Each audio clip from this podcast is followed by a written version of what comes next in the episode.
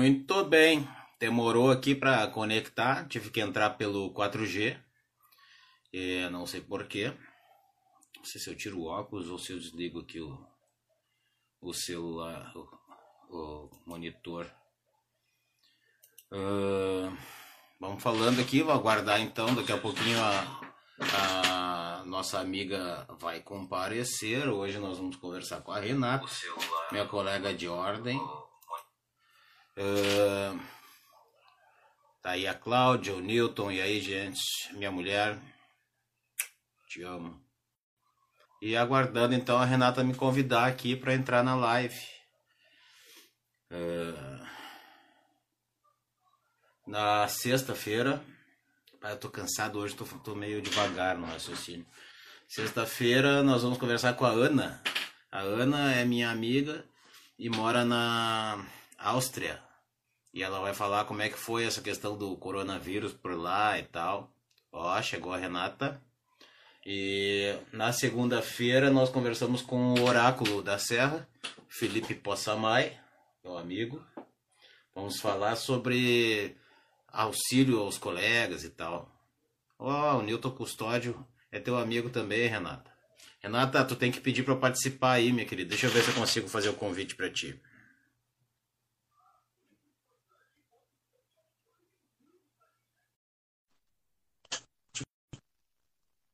Te convidei, mas aqui diz que tu não podes participar, não sei o que houve. Tentar de novo. E saiu, caiu a Renata.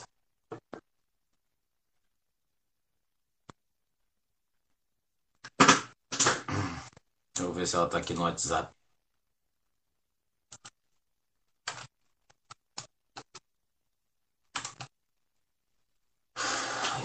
Então vamos lá. Depois, na quarta-feira, às 19h30, o Felipe Possamay vai ser às 11 da manhã. Na segunda-feira, normalmente é 19h30, mas é, foi o horário que ele escolheu. E na sexta-feira, normalmente é às, às é, 11 da manhã, porque eu acho que sexta-feira, depois do horário, o pessoal já não está muito, muito afins, né? Mas o, o meu convidado só poderá à noite, que é o Galia, né, autor de vários livros aí, Direito ao Trabalho e tal. E aí, meu amigo Paulo Dias, tudo bom, querido? Estamos aqui aguardando a convidada. Ó, chegou. Acho que agora vai. Então é isso, mas já tem programado todo mês já. E aí, guria? Aqui, tá bom? Tá, tá legal. Pô, que Bible, hein? Biblioteca, hein? Ah, Que biblioteca, ah hein? é. É, é. Tem uma coleçãozinha que foi sendo feita ao longo do tempo. Sim. Ah, eu botei um monte de livro fora esses dias. Aí sobrou aquilo É? ali, ó, no cantinho. E lá Ah, no sótão do meu pai. Eu tenho, tenho, tenho. Sim, primeiro que eu gosto e ah, tem todos os livros da época da faculdade. Eu guardava coisa. tudo isso, agora eu botei fora. Eu dei, assim, eu tinha toda a coleção do Tribunal de Justiça, o, Hum. o, o- do antigo do Alçada e do Justiça. Aí quando começou a ser tudo via, via online, assim, aí eu dei de presente para uma biblioteca. O resto eu gosto de livro de É, papel. eu botei fora aqueles que certamente estavam desatualizados, né? É, CLT antiga, é, Ah, bom, isso CPC sim. antigo e comentários das, da- das normas é, de processo civil, por exemplo, da época da faculdade. Não tinha mais por que de guardar, mudou tudo em 2002, né? Em 2012, né? É, eu, enfim, eu tenho ainda, tá lá. Porque de vez em quando ainda uso. Como é que compartilha esse negócio? Compartilhar a live? É? Depois, quando acabar ela, tu. Agora, durante Ah, ela, tem. Eu acho que dá pra compartilhar. Ali embaixo não tem um negócio que parece um aviãozinho de papel. ah, ah, sim. Aí tu envia pras pessoas, mas aí é uma por uma, tu não pode enviar pro grupo, entende? Ah, entendi. Mas já tá, já tem seis pessoas assistindo, já é uma, uma audiência grande. Muito chique. Ah, então todo mundo está sabendo que eu sou uma anta no Instagram. Não, tu era uma anta no Instagram. Agora tu vai saber mexer Tá. direitinho. Zero bala. Na setinha, viu? A Susan tá, tá informando. É, pois é, eu vi, já vi. Já vi. Tá, e aí? E aí? Essas políticas. Agora há pouco eu tava falando com uma vereadora, conversando quase uma hora. aí. Vai fazer uma live comigo também. Ah, legal. Semana é, que vem eu política- converso com o Thiago Moisés, também bem envolvido em política, né? Isso, o Thiago é do PMDB, né? Ou do MDB de novo, É. né? Mas A ele é um, ele é um ser, um ser diferenciado no MDB, ele é mais para a esquerda, né? É, ele é um, ele é um MDB mais da esquerda. Que foi, né? Tu sabes que eu levei, assim, isso, confissões, confissões da vida. Eu levei um tempo, né, entre, entre a abertura política e me filiar eh, no PDT. Exatamente, porque quando veio a abertura, eu achei que o PMDB tinha ficado, assim, naquela resistência e tal, e aí, então, ainda que eu não fosse filiada, fiquei num, num voto de crédito, né? Boa noite, Kleber. Kleber Bom. da Lapoleta, nosso colega de comissão, lá da Serra. Ah, legal. Sujeito mais rico da Serra. E, E até aí? que, enfim, quando começou a primeira campanha para a presidência, um pouco antes, assim, aí eu comecei, aí eu fui para o PDT. É, quando, quando o Brizola concorreu ao, a, a, presidência, aí eu fui para o PDT. É, eu sou muito amigo de uma família bem brisolista, que é a- os Pinheiro Machado, é ligada à Brigada Militar. Antônio? Ah, o João, o João que faleceu é pai do meu amigo Orlando. Faleceu há uns três ou quatro anos do coração. Ele era bem ligado no PDT também. Ele eh, trabalhava lá, era- acho que era eh, Luiz, Luiz Antônio, Luiz, Luiz, Otávio, Luiz Antônio, que era o Zan, meu amigo que faleceu, filho deles. E ele era João, acho o nome dele, não lembro. Mas é Pinheiro? Machado. Acho que é João. Pinheiro Machado, morreu faz uns três, não, faz, faz uns dez anos. Eu estava na faculdade, é. É, É, quando ele faleceu na rua, era um fumante que nem eu, ex-fumante agora eu sou. E asmático, Bravo! é, ah, tô feliz. E asmático, É, E aí o cara- tem que fazer uma escolha. É. Se a gente fuma ou se a gente morre do coração. Aham, É, sei, sabe, Renato, que essa aquela cena né? dele me impressionou porque eu eu estava próximo da onde o cadáver estava, né? ele morreu na rua. Desceu de um Ah. carro e caiu na calçada morto. E, roxinho, né? Ele, ele era asmático, fez o tratamento e foi pro Jockey, Jockey, Jockey, Jockey, Jockey, né? Jockey Club. Jockey Clube, Jockey. Jogar, fumar, beber, teve um coração explodiu, né? E aí eu fiquei lá guardando o corpo enquanto não chegavam os filhos. E chegaram os dois filhos que ele ainda tinha. E vendo o pai morto, assim, por causa do cigarro, foi uma coisa que me impressionou bastante. É, Não foi na hora que eu parei de fumar, mas eu guardei isso na memória, assim, sabe? é, eu, eu fumei, né? Durante muito tempo. Fumei, comecei a fumar adolescente, porque naquela época todo adolescente fumava. E, e alguma rebeldia a gente tinha que ter, eu tinha várias. Ah, então, Tá na política, como é que não vai ser? Eu acho que eu fumei até perto dos 30 anos. Mas, assim, deixa eu ver lá. É isso, mais ou menos. 30 Eu fumei por 30 anos. E, não, Comecei não com cheguei a fumar 16. 30 anos. Eu fumei menos. Até porque, assim, eu dei umas paradas, né? Hum. Mas eu me lembro que a minha sobrinha mais velha era pequenininha. Então, Ela fumava muito? 29. Ela tem 29 anos. Eu parei de fumar isso, há uns 29, 30 anos. Fumava muito? Rapaz, uma coisa impressionante. Teve uma época que eu estava na faculdade e que eu trabalhava durante todo o dia. Eu cheguei a abrir o terceiro maço de cigarro. Eu cheguei a abrir o terceiro maço de cigarro. É, eu tava Aí- fumando, eu sempre fumei isso aí, dois, dois maços e meia, três por dia. É, aí eu dei uma parada, assim, que levei sustão, né? Achei que era demais. Aí depois eu voltei, depois eu parei, depois eu fui assim. Eu não tinha uma dependência desesperada, mas verdade é, eu gostava, né?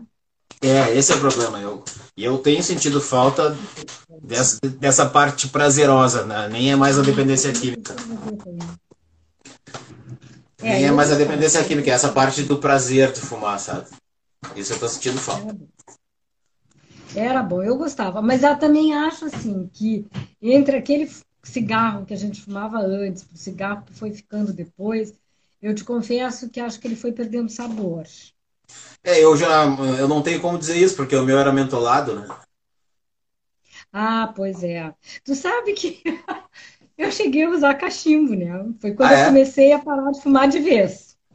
Aí eu tinha um amigo que fumava cachimbo e eu disse pra ele, bah, cara, eu preciso parar de fumar porque não dá, né? A asma velha vai pegar.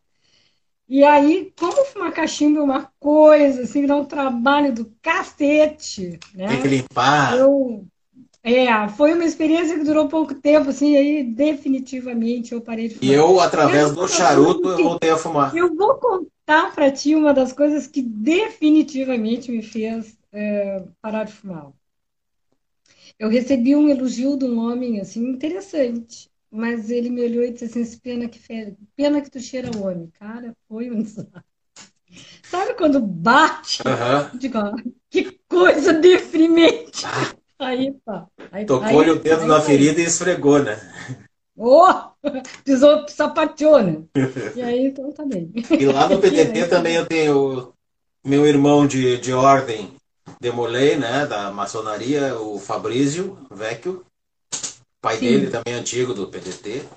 O o Jason. Fabrício garoto. Ah, imagino É. que sim. é.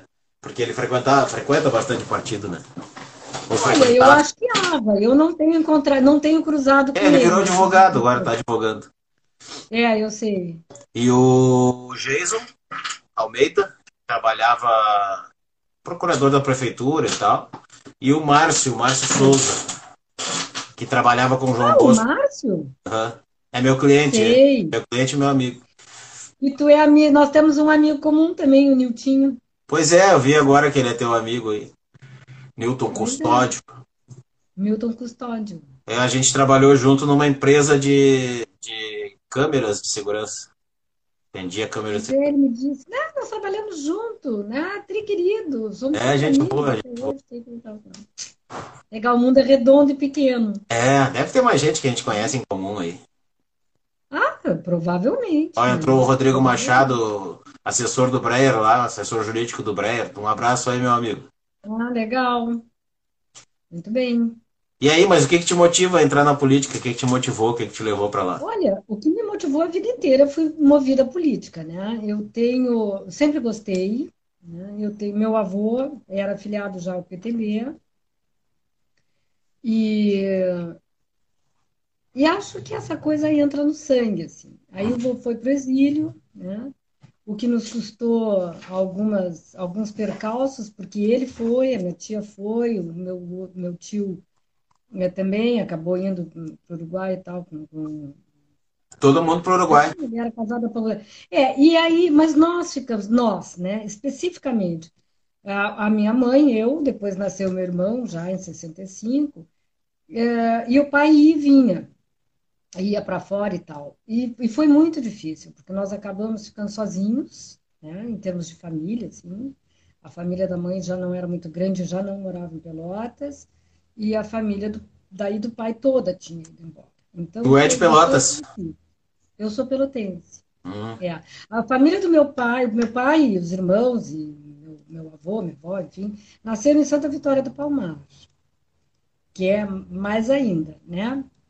Ah, e a família da mãe, a família da minha avó materna é toda pelotense, e meu avô era estrangeiro, né? O Gabert é importado mesmo. Da onde? Eu sou a segunda. Meu avô veio da Áustria para o Brasil. Áustria. Sexta-feira eu vou, É. vou conversar com a Ana que mora na Áustria. Nós vamos falar sobre o Legal. enfrentamento do corona lá.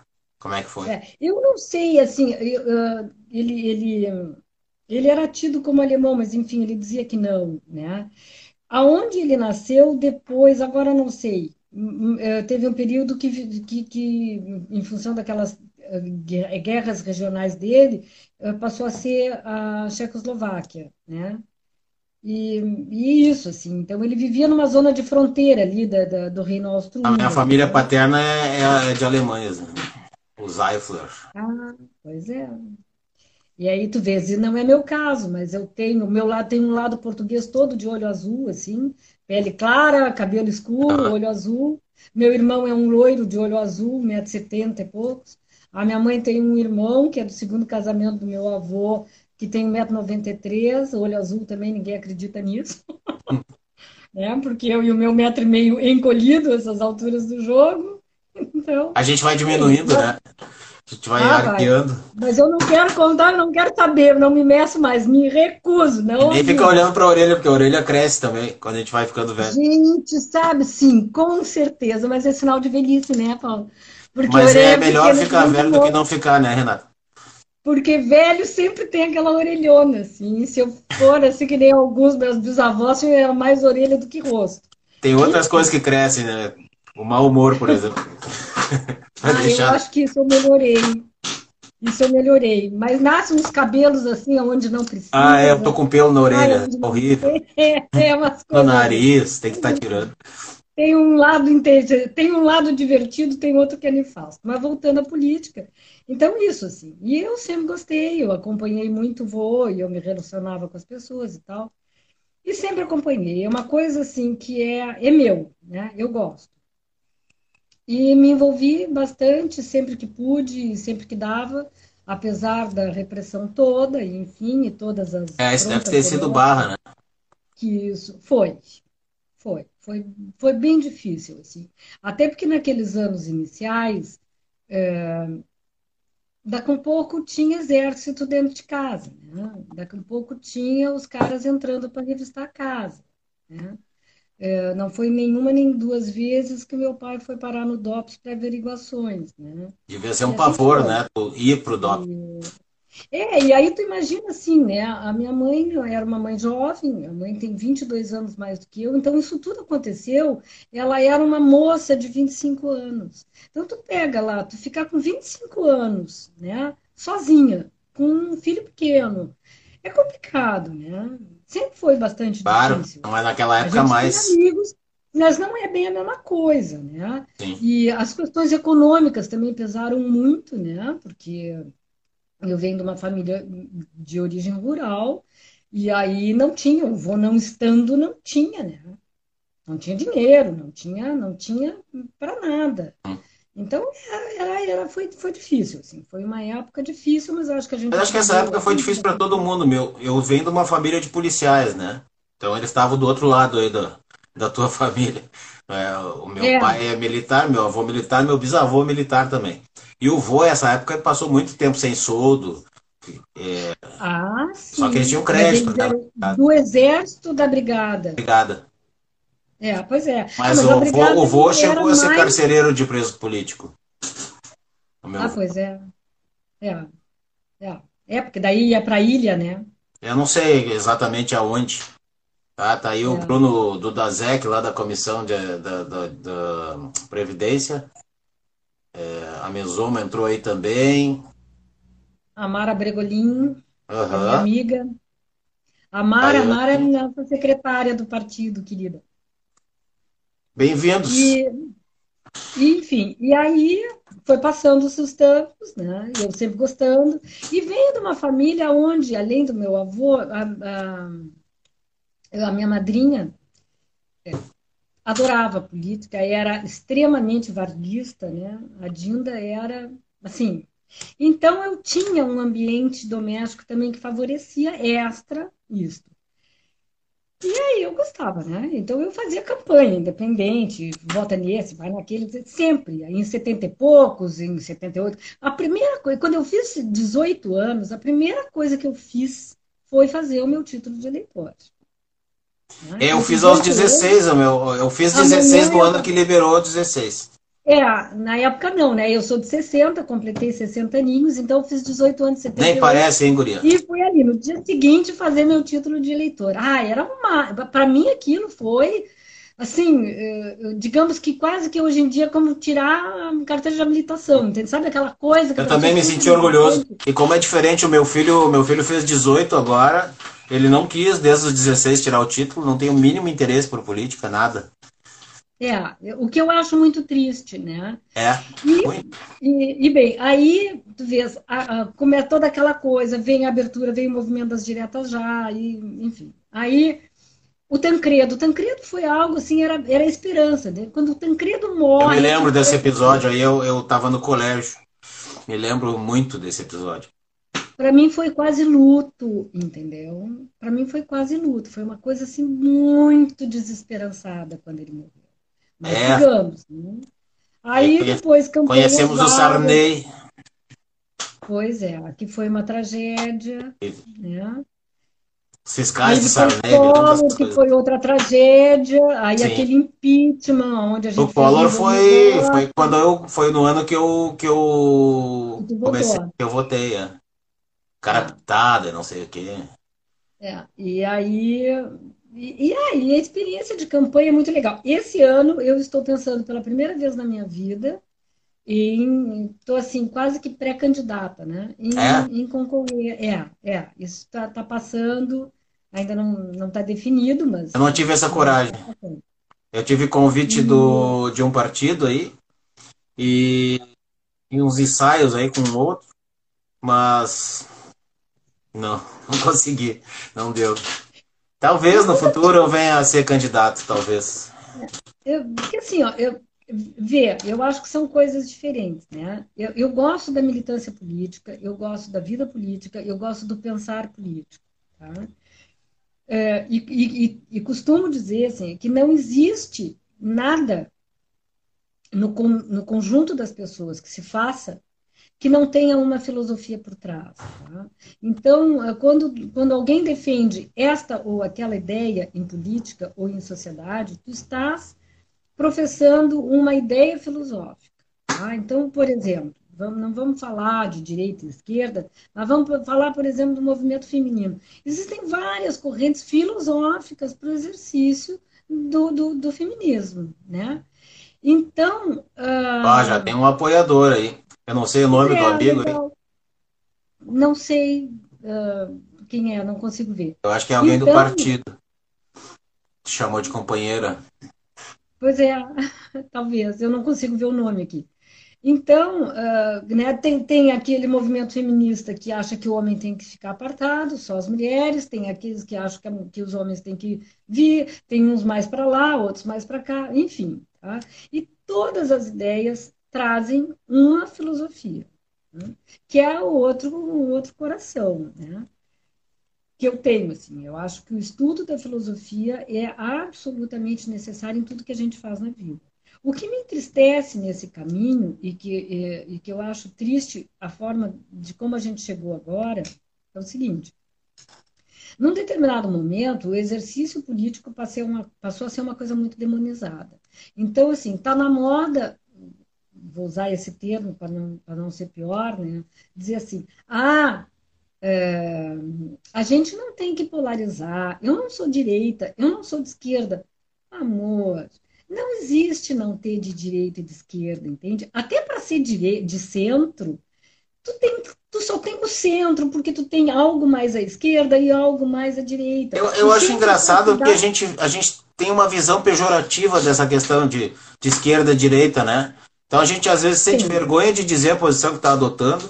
Eu não, eu não me aceito o rótulo, eu não gosto de ser um. Eu, eu sou a metamorfose ambulante do Raul Seixas, né? Mas sempre com condizente, assim, eu entendo que eu estou sendo condizente. Por exemplo, eu já fui centro-direita. Hoje eu sou centro-esquerda, eu me considero. Mas porque eu estou sendo empurrado para o lado esquerdo, né? Porque eu estou sendo obrigado a, a defender os direitos sociais, estou sendo obrigado a, a me identificar mais com essas causas. Mas eu não me sinto preso nessa bandeira, entende? Eu, eu acho assim que, que, que para tu ser mais preso a isso uh, é quando tu entra para o exercício político. Aí eu acho que Sim. Né, é, tem que estar tá mais por uma, por uma questão de coerência. Tá? Então, assim, eu sou uma pessoa de ideologia, no, no sentido de que eu tenho ideais. Tá? Então, assim, eu pauto, ou pelo menos tento pautar a minha vida dentro destas questões, daquilo que eu acredito. Entendeu? Eu não tenho muita afeição de fazer aquilo que eu não acredito. Uhum. Tenho dificuldade nisso. Então, por exemplo, eu também. Né, eu, a gente tem críticas de vários jeitos. Né? A, a, Chanel é a, é a minha sobrinha. Oi, Chanel. Chanel é o nome dela? A sobrinha da minha sobrinha. Chanel é o nome dela? A cachorrinha é Chanel, a minha ah, sobrinha. Ah, cachorrinha. Maria. Marília? Sim, a cachorrinha, a cachorrinha faz mais sucesso, entende? o Caran tá aí com a gente também. Blue Eyes. Tivemos uma conversa bem legal segunda-feira. É, então, assim, eu acho que a gente tem que ter uma coerência. Tá? Uh, eu, há uns anos atrás, eu sofri a seguinte crítica. Ah, tá, não é a cunhada, não é a minha sobrinha, é a avó, é a minha cunhada que está no, tá no grupo.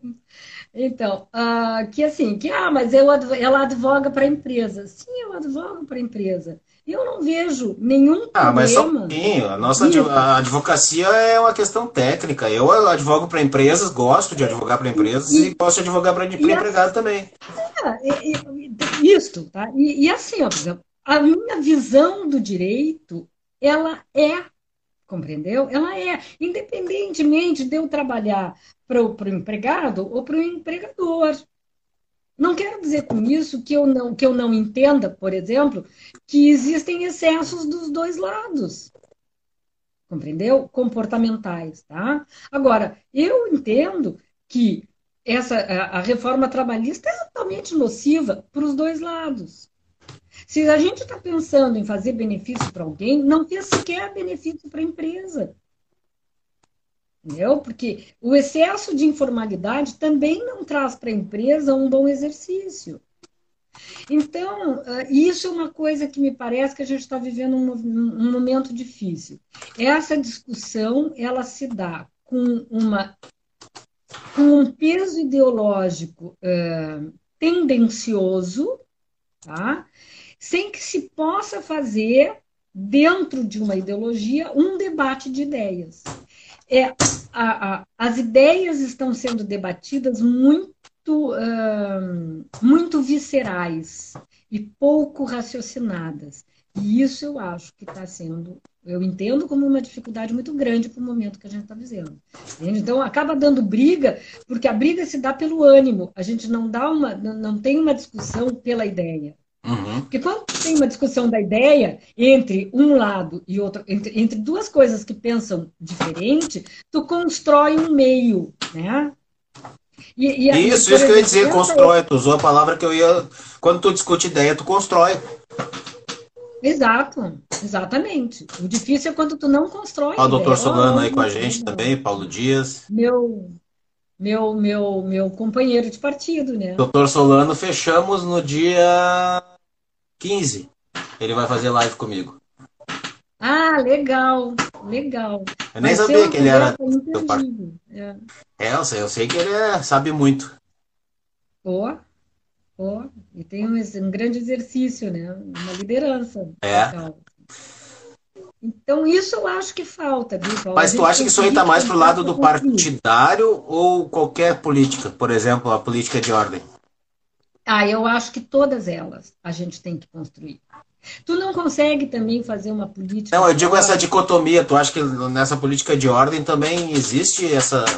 Eu acho que sim. Eu acho que, eu acho que de uma certa forma o meu sentimento é por isso que eu estou usando acho. O sentimento que eu tenho é que as pessoas estão muito é, emocionais, uhum. entendendo? As discussões se dão de uma forma é, muito emocional. E, e isso uh, diminui o debate. Uhum. Tá? Não é não é assim aquele debate acalorado onde a pessoa consegue ter o, o, o, o controle emocional de si. Eu estou debatendo acaloradamente uma ideia. Uhum. Agora, quando debater uma ideia faz com que eu perca a razão eh, eh, da emoção e, e, e meto o pé pela mão e acabo brigando com as pessoas e, e, e tudo que vem do outro lado não me serve, tu não constrói. Tá? É, não tem como, né? Um não tem como, porque tu não concilia. Tu só faz uma construção quando tu traz alguma coisa. É que nem negociar, certo? O correto de uma negociação entre um empregado e um empregador é ambos os lados cederem. Se só Sim. um lado cede, a coisa tá mal. E, e é aquela questão da relação de, do ganha-ganha, né? Exatamente. Né? Então, só um lado vem cedendo. É, essa, essa, essa é a leitura que a gente tem do exercício da vida profissional da gente, daquilo que a gente faz, daquilo que a gente acompanha, do jeito que as coisas vêm fazendo. Então, uh, e, e, aí se acirra né, as diferenças. Nós temos um país que vai caminhando por conta dessas divergências cada vez mais para uma para um afastamento né, da, da, da é, vamos dizer assim, dos polos, né? a concentração de renda é cada vez maior num grupo cada vez menor, e o empobrecimento da sociedade do outro lado muito maior. Tá? Eu não consigo entender determinadas coisas no, no, no, nessas defesas, assim, por exemplo, como é que alguém consegue me provar, não, não conseguiram ainda me convencer de que possa ser bom eu só ter empregados. Uh, uh, uh, Aliás, eu só ter trabalhadores informais. Uhum. Porque esta pessoa, ela tem insegurança, ela não tem uma renda fixa, em função disso ela faz menos compras, entende? Quer dizer, se, se a gente vive numa sociedade de consumo, eu tiro a renda de quem consome, como é que essa roda É, funciona? essa é a minha tese muito antiga. E não só isso, tava, hoje eu estava reparando uma outra coisa, que é que assim, o que é imposto eh, sem, sem debate, que é o, traz esse tipo de resultado, resultado danoso. E ele pode, no primeiro momento, parecer muito bom para um determinado lado, mas ele vai se mostrar a médio prazo, médio ou curto prazo, que é o caso já, que não serve, porque é uma questão de sociedade onde nós somos obrigados a viver juntos. Então as soluções têm que ser para todos, senão a gente vai viver em conflito e destruindo. Então o que, que acontece? Em alguns casos, eu estou contratando perícia contábil desde o começo do processo, porque começou essa questão de, de fazer a liquidação dos pedidos, caiu a questão da liquidação, mas a gente já estava preparado para isso quando caiu, né? Já estava uhum. trabalhando assim e tal. Então, hoje, uma ação que eu pensava que daria, sei lá, 50 mil, acabei de receber o cálculo da minha, da minha perita, deu 500 mil. 500 mil reais para um negócio de bairro.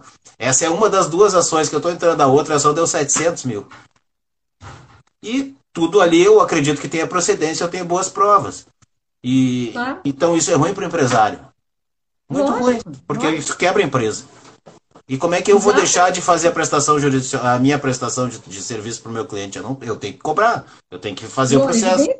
E se o cálculo deu isso, deu isso, né? vou ter que ir para cima com esse valor.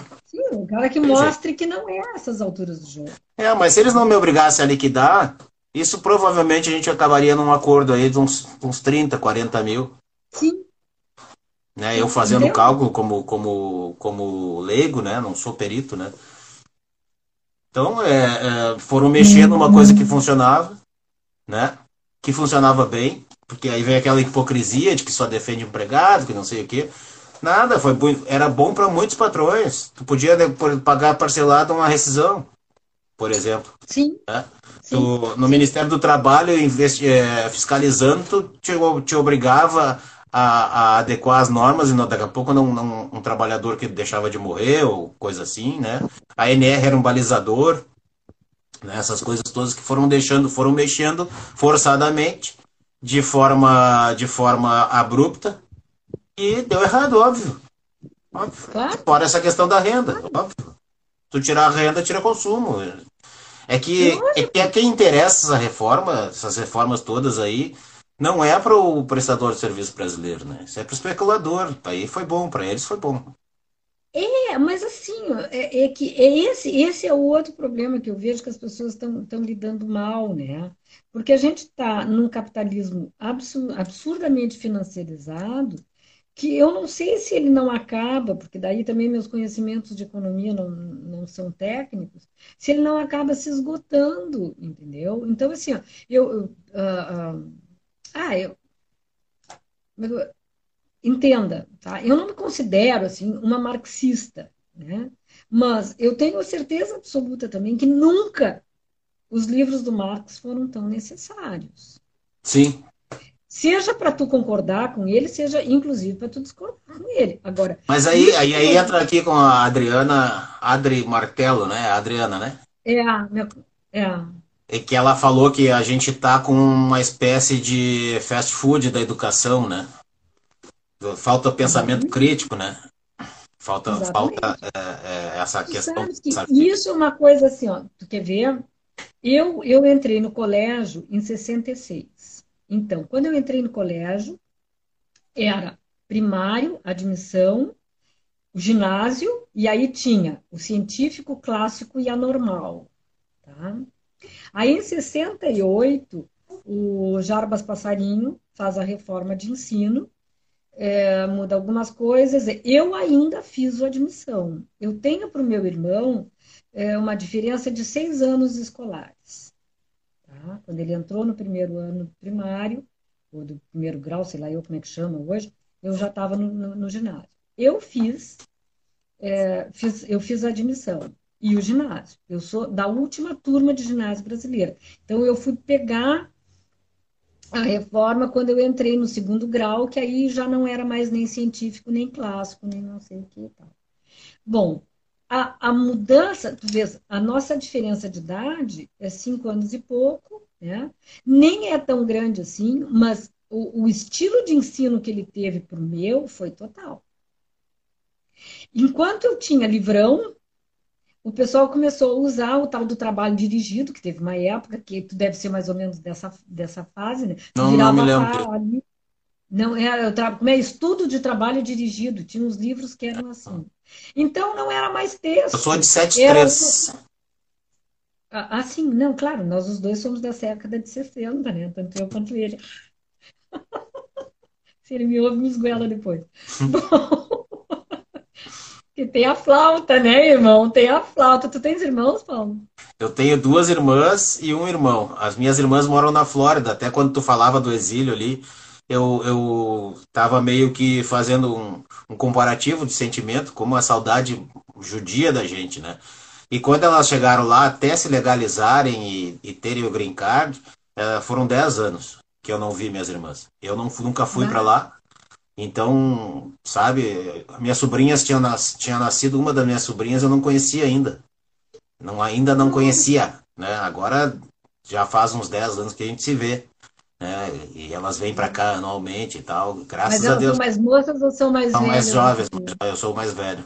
E o meu irmão É, também é mais mais, jovem dos três, né? É, eu sou mais velha, né? Então o meu irmão me flauteia tudo que pode. É, eles nunca pegaram no meu pé com esse negócio de idade, né? Ah, não, aqui em casa sempre faz E a parte da diferença grande, flauta. porque eu, eu para minha irmã do meio são 5 anos. E para mais nova são 7. E para o Felipe são 18. Uau! É, é É quase um é filho meu. grande. Quase um filho É meu. quase um filho teu. Eu É. influenciei ele mais do que meu pai. Ah, imagino, claro, claro. É, aí eu e meu irmão são cinco anos e meio, assim. Então eu digo que é cinco, ele diz que é seis, e aí vira flauta, né? Essa é, essa é a flauta. Quem pega no pé, o meu cunhado pega no pé da minha mulher. Que ela é ano bissexto e não sei o que, e tal, tal, tal. É, que é muita diferença também de idade, né? Quase um filho É, dela mas, também. é, mas voltando, assim, né? Então Voltando. eu acho que as reformas de ensino, que é o que a minha cunhada diz, realmente foram só nos, nos infelicitando, né? Porque foram suprimindo conteúdos de tal maneira que a educação brasileira não forma espíritos críticos, entende? O aluno brasileiro não é treinado para pensar criticamente. Uhum. O que nos, o que nos coloca como sociedade é, com uma facilidade para sermos manobrados, vamos dizer assim, na ideia, compreende? Porque se a pessoa não sabe ah, lidar com aquela interpretação de texto para dizer o que, para realmente abstrair daquilo ali o que, que aquilo está dizendo, é, o debate simpático faz eu pender mais para um lado e, e para o Uhum. outro, compreende? Então, por exemplo, eu, claro, né, que as mágoas e as dores eh, eh, levam isso, mas quer dizer, essa dicotomia, assim, tá, do, do, ai, do, ex, do, do pessoal que se sentiu muito traído com o PT voltar no Bolsonaro, passa por isso, Uhum. entende? Passa por Sim, é uma uma coisa de sentimento, né? interpretação do que aconteceu, Uhum. né? Hum. Isso eu acho que é o grave que nós, que nós vivemos. Tá? E isso está se acirrando, porque, por infelicidade, essa discussão está levando para uma luta odiosa entre as pessoas, que não é só uma discussão de ideias. Não, nós estamos com a nossa democracia ameaçada. Quem diria que isso ia acontecer um dia, né? Eu que nasci em plena democracia. Pois é. Eu, eu, eu não nasci em plena democracia, eu, eu cresci na democracia. Eu nasci ainda no finalzinho dos anos de chumbo ali. Não, nasceste, tu nasceste com Médici, Médici uh, presidente, né? É, ainda peguei Figueiredo, depois o Médici não me lembro, mas o Figueiredo eu me lembro. Aí depois o Figueiredo, depois o Geisel, não, sim, depois o Geisel, depois o Figueiredo. É, não me lembro. Me lembro a partir do Figueiredo ali. Me lembro bem do episódio do. do, do Quando ele do... fechou o Congresso? Não. Não, o vô do Aécio, quando morreu o Tancredo. Ah, do, do Tancredo. É, me lembro desse episódio aí e tal, mas claro. Assim, mas ali a gente já estava na abertura política, né? Já, já. É, tinha um rancinho ainda da, da, da, da, ditadura, mas era bem diferente já. Não, ah, é, não, mas ali a gente, assim, é, foi o primeiro, é que foi uma eleição indireta, né? A ditadura já tinha acabado. Sim. Inteiro. Foi Sim. quando se elegeu também a, a, a o Congresso para fazer a Constituição, né? Foi a eleição da, da Assembleia Sim, Constituinte. aí a Constituinte veio em. A, a Constituição veio em 84, até lá 88. se arrastou um pouco da. 88, até lá 88. se arrastou um pouco da, da ainda da do ranço do velho regime, né? Ah, sim, sem dúvida. Ela que é o marco de modificação na, disso. Na Constituição de 69, etc. e tal. Quanto a isso, sim. Mas não era mais um governo militar. Isso sim, quer não. dizer. Né? A eleição do Tancredo não foi uma eleição direta, foi brigas de voto, etc. e tal. Foi indireta, mas foi primeiro, foi primeiro uh, governo civil depois de 64. Né? Sim. Então, e, e, eu não pensei que a gente fosse repetir algumas coisas muito ruins. Eu tenho o seguinte ponto de vista, tá? E, e claro que a, a, a democracia se fragiliza, mas o que nós estamos vendo uma agressão cotidiana, e isso me preocupa muito, é a República. Nós, as, nós estamos vendo um ataque é, diário às instituições republicanas. Uhum. O que virá se nós derrubarmos? É, eu acho que está tá sendo feito um teste permanente e, e, e, ele sobe o tom e baixa o tom e vai testando. Se a gente deixar, vai acontecer. Mas, por exemplo, tá? e veja, eu não acho que, que a gente tenha que concordar com todas as decisões do Supremo. Tá? Não. não, não é isso que eu estou dizendo. Agora, o Supremo é um poder constituído. Ah, é, não pode ser por indicação, ok, então vamos discutir. Eu também acho que não, acho que isso aí, isso aí prejudica a democracia. chegarem lá. O que não é possível, tá? É uma menina dizer, receber uma intimação tá? e dizer que não vai cumprir essa bosta. Uhum. E ofender tá? o ministro, hein? Exatamente. Né? Então, eu, eu, eu não sei como eles, naquela noite que ela fez aquela coisa lá, né, capitaneou aquele movimento lá com as tochas na mão, e enfim, não vou dizer que estava imitando a Ku Klux Klan, que não estava, não vou entrar nessa cena. Eu acho que eles não têm essa, eu acho que eles não têm capacidade de fazer isso. Eu acho que não é por aí. Eu sei, mas assim, eu não vou entrar nesse debate tecnicamente. Só quero dizer o seguinte: eles fizeram um movimento tão afrontoso a um dos poderes da República que dá sustentação ao Estado brasileiro e à Constituição que a gente tem, que me admira e nenhum deles ter dito assim, olha, vai lá e eu quero todo mundo passado numa delegacia porque eles estão cometendo um crime contra a República. É crime na lei, cara. Sabe assim, não preciso de mais nada, tá escrito. Exato. O que mais falta é literal, né? Dá um oi aí para as amigas da OAB, a Renata, a Elis, tem a Thaís aí, tem a Adri. A Adri continua comentando, perfeito que colocasse sobre Marx. Tem um monte de gente entrando aí. Bem legal. Ah, legal. Mas nós já estamos partindo para o fim, né? Pois é, né? Passa rápido. Eu te falei. Rápido, Quando a papo é bom, passa rapidinho. Temos mais 13 minutos. Ó, ó, a Ana, minha amiga, irmã. BCC Consultoria, eu não sei quem é. Não sei também. Ele tá te ouvindo, acho que tá falando do teu irmão. Entrou o Fabrício Fai, querido também. Fizemos uma live bem legal esses dias. Ô, Fabrício. Pois é, no grupo, de vez em quando eu recebo uns puxões de orelha quando eu faço umas provocações assim, né? Não vamos falar. Ele fala no grupo ou ele te Não fala em off? politizar. Isso é uma coisa que me preocupa, sabe? Eu acho que a gente não enfrentar esse debate é ruim até para nós. É, porque a gente é a casa que defende a democracia, mas, mas se entende porque a nossa comissão ela é muito nevrálgica, assim, ela é muito sensível. É, Eu, eu E ela é uma comissão que ainda não maturou dentro da OAB. Foi a gente que começou É, ela é, na gestão do, assim, ó, do Breyer. Primeira gestão do Breyer. É muito recente. é. Nós não tivéssemos o Raimar como presidente, ela não teria acontecido. E era um Eu- trabalho que eu- a, eu a acho- jovem advocacia vinha pedindo há um tempão já. Uma das coisas que eu acho que nos atrapalha um pouco é, ah, assim, aqui no Rio Grande do Sul, a- as duas associações acabaram se contrapondo de uma forma tal, como se o direito do trabalho para empregado e para empregador fosse diferente.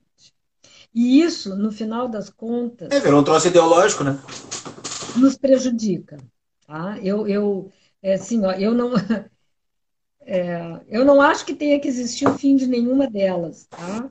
Não. É, eu gostaria não, que tivesse uma só. Aliás, o fato da- do Raimar ter levado as associações para dentro da OAB foi uma jogada de mestre. Ele compor ela. Eu, eu- eu espero que isso faça o crescimento, né? Eu acho E que sim, Renato. Eu acho que tem momentos que a gente dá uns passinhos para trás, mas em geral a gente vem crescendo enquanto categoria. Me É, eu parece. acho que sim. Bom, é, eu, eu tenho a impressão que sim, com toda essa crise, né, de, de desmantelamento da- da- da- do direito do trabalho, eu acho que sim, que a gente vem crescendo. E uma das coisas que eu acho que a comissão poderia, e isso me preocupa, tá? Por exemplo, a cada, a cada medida provisória a gente vê introjetado alguma coisa que não passou na reforma e que a gente já tirou na medida anterior e que aí vem de novo e que vem de novo e que vem de novo, entende? Então esse esse embate cotidiano ele dificulta muito porque acaba que a gente eh, eh, se dispersa, né? Se, se perde um pouco, se, se tu não consegue evoluir porque tu tá sempre com aquele pega-ratão assim, tu tá sempre com com, com, com ah, com o falso, né? Com aquela coisa subliminar que vem para te enganar. Aí quando tu vê lá no meio de um artigo, traz de novo alguma coisa.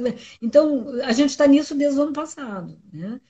Quando, quando a, a- em julho do ano passado, quando a Ângela me, me, me telefona, né, para a gente entrar em contato com o Pompeu, depois falamos com o Afonso, mas ele disse, olha, não pode passar essa legislação assim. Aliás, um grande ato ali do, do Pedro, né? O Pedro foi gigante ali na, naquela, naquela questão, porque o pensamento dele, eh, ele é, é, é, é contra, assim, ele é pensamento empresarial. O Pedro é um camarada de negócio e, e afastado dos direitos sociais, né?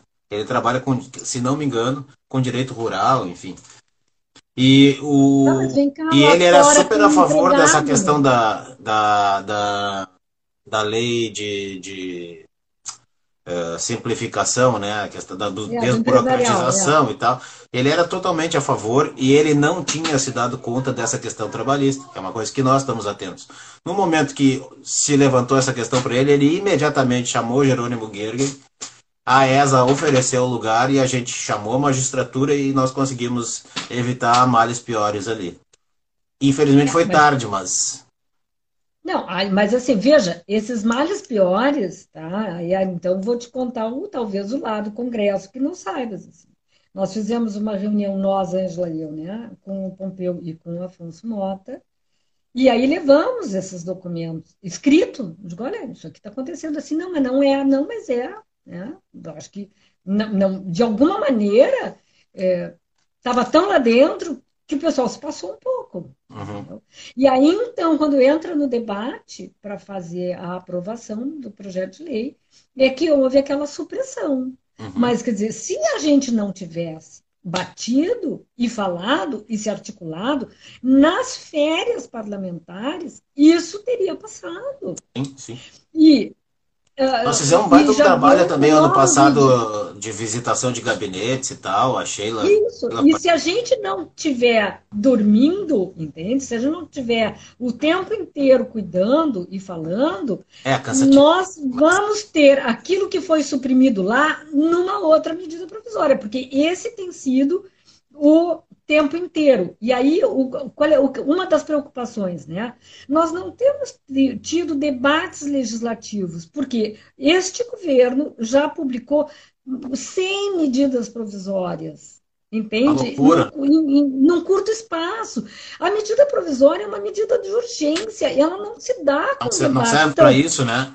Não serve para isso. Não, e outra, ela vai trazer um, ela vai trazer um, um, um repuxo muito forte, porque então, tem coisas que as empresas vão implementando, cai a medida provisória, quem paga a conta? A, empresa. a insegurança cada vez é maior, né? a sociedade se desgasta como um todo.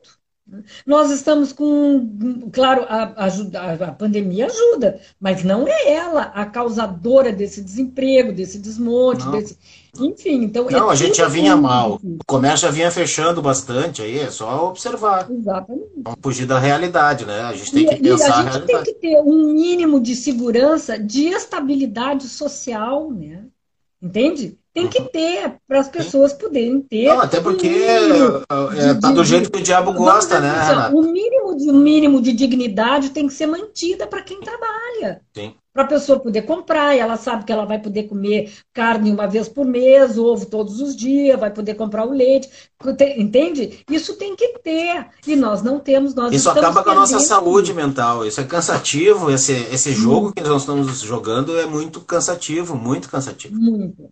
Muito, muito. Desgastante, né? E isso nos empobrece como país, inclusive financeiramente, óbvio. É óbvio. A gente Sim. gasta demais. Gasta. Gasta, gasta no sentido gasta. de desperdício, né? No sentido de que nós Exato. estamos. Não está tendo a utilidade que poderia ter. O nosso, todos os nossos recursos intelectuais e financeiros. E nós estamos sempre brigando. E assim, né? Quer dizer, tu coloca. E aí aquelas coisas que ficam, uh, que ficam claras, mas que não ficam. Né? Quando uma parcela da sociedade começa a chamar o trabalhador para ele voltar a trabalhar, para a coisa funcionar, está significando que sem o trabalhador a economia não funciona. Então, não é exatamente o trabalhador o problema da economia. Nunca foi. Entende? Não é ele o mal da coisa, né? Então vamos começar a botar o pingo no i em cima do i. Né? Vamos começar a mostrar como as coisas funcionam. É, mas é que a gente também tem essa mania de simplificação do pensamento. Então a gente rotula as coisas e aí entrou esse problema da classe média brasileira que rotulou o trabalhador que eles, que eles são, que a gente é, classe média e somos trabalhadores, e rotulamos o trabalhador que vai lá na Justiça do Trabalho como uh, o lado mal, né, o aproveitador, assim como os advogados, né, a gente volta e meia é rotulado de aproveitador, de defensor de é. delinquente, enfim. E a gente simplifica demais o pensamento, mas isso aí é reflexo daquilo que nós falávamos, da, da educação sem senso crítico. A gente é imaturo, a gente é criança. É. Uma sociedade infantil. É. E, e, e nós, mas a gente precisa começar a trazer esse debate, a gente precisa conversar, conversar mais sobre isso, a gente precisa Precisamos. aclarar. Agora, é a questão do local de fala, né? A gente vinha falando da OAB, eu acho que como ela é muito representativa de todos os lados, né? E me lembro que o pessoal cobrava muito a questão do piso salarial do advogado, e, e aí a gente dizia, mas a OAB não é sindicato, gente, não, não é assim que funciona. É muito difícil, porque a OAB representa também os escritórios né? A OAB representa todos os advogados. Então é complicado. E a nossa comissão, olha, não fosse esse perfil calmo do FAI, perfil calmo do, do Raimar, a gente já não existia mais, eu acho. A pressão é muito o grande. Raimar não é calmo, né, Paulo? Eu não, ele é, ele é, ele é... Há mais de 30 anos. Não, não é, não é. Ele é um cara que discute com o juiz nas redes. Né? Mas ele é estratégico, eu acho, em termos de política. Sim. Ah, isso sim. Mas calma, ele não é, não. Ele não, é não, bravo, ele é um cara de posição firme. É um ele gênio. não é violento. O Raimar foi um, um, outro presente que eu ganhei da OAB aí. Essa, essa, Ah, o Raimar é um cara que eu. É uma, um, um homem assim, eu gosto muito do Raimar. Eu conheci o Raimar há uns 30 anos, né? Ah, Enfim, andanças políticas mesmo. E, e, é uma pessoa maravilhosa, assim, eu gosto muito. É, ele é um eu, cara, muito, um cara humilde do tamanho que ele tem, e ele é humilde demais. Ele é, ele é gentil, ele é ah. agradável, ele é amigo, ele é uh, igual, entende? É. O, o Raimar é uma pessoa que ele se coloca sempre igual a todo mundo, assim. Uhum. E isso é muito gostoso é. de conversar com o Raimar. Mas tem muita gente nesse nível. Ó, oh, falta três minutinhos, que droga. Tem muita gente nesse nível lá na OAB. Na, na advocacia, ah, na nossa vida em geral, mas a OAB. Me aproximou de muita gente nesse, desse, desse nível. Eu, assim. eu fiz parte da OAB, né? Quando, quando foi a primeira, a, a campanha do Luiz Felipe Magalhães, a primeira presidência dele em, em 92, eu trabalhei na campanha dele, depois. Amigo também, colega de loja do meu pai, irmão maçônico do meu pai. E, e desde então, assim, aí depois nunca, depois uh, nos dois mandatos que ele teve, eu tive por ali, depois eu saí em 95, né? E aí, assim, voltar, eu não voltei mais. É a primeira vez que eu volto depois daquela ocasião. Mas, que bom te ter ali. Quando, quando, tu, lá, eu... quando tu começou a frequentar a comissão, eu fiquei muito feliz de te ver ali. Ah, que bom, obrigada. É, verdade. Eu te via nos eventos, né? A gente não se conhecia bem ainda, né? Eu te via não, nos eventos é. da magistratura, principalmente ali. É porque eu tenho, é, tenho, tenho amigos, né? Que eu gosto muito, assim. Eu tenho, é, é, é, eu, sou, eu, eu, eu acho que eu sou uma pessoa que faz amigos, assim. Sim, é. E eu sou teu amigo agora, tu é minha amiga. Novas amizades. Sim, sim, sim é bom. Vai acabar nosso tempo aqui, minha amiga. É, e não falei tudo de política que queria, mas enfim, falamos uma outra ah, hora. Ah, mas é assim mesmo, a gente conversa outra hora, continua.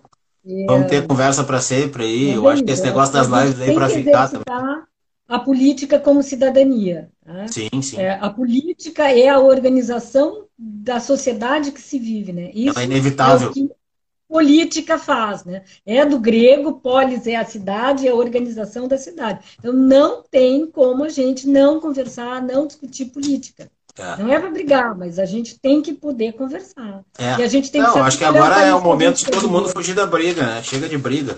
Muito embora não seja o que vai acontecer. Eu acho sim, mas a gente tem que saber qual é o país que quer viver, Paulo. Isso é Ó, fundamental. Doutora Adel, entrou no finalzinho. Último minuto, doutora Adel. É uma querida do direito de família, não... também, uma grandona aí. Se a gente não souber qual é o país que a gente quer construir, nós vamos continuar brigando. É, pô. Esse, isso é, essa discussão é fundamental, entende? Hum. Nós queremos um SUS público, ele é importante para nós. Nós queremos uma boa escola pública para todo mundo, isso é importante para nós. O que, que isso significa na nossa vida? Essas coisas são necessárias. Muito bom, muito boa a nossa conversa. Obrigado, viu? Por tu Eu que agradeço, adorei. Estou à disposição. Não vai viciar em, em, em, em live, que nem eu viciei.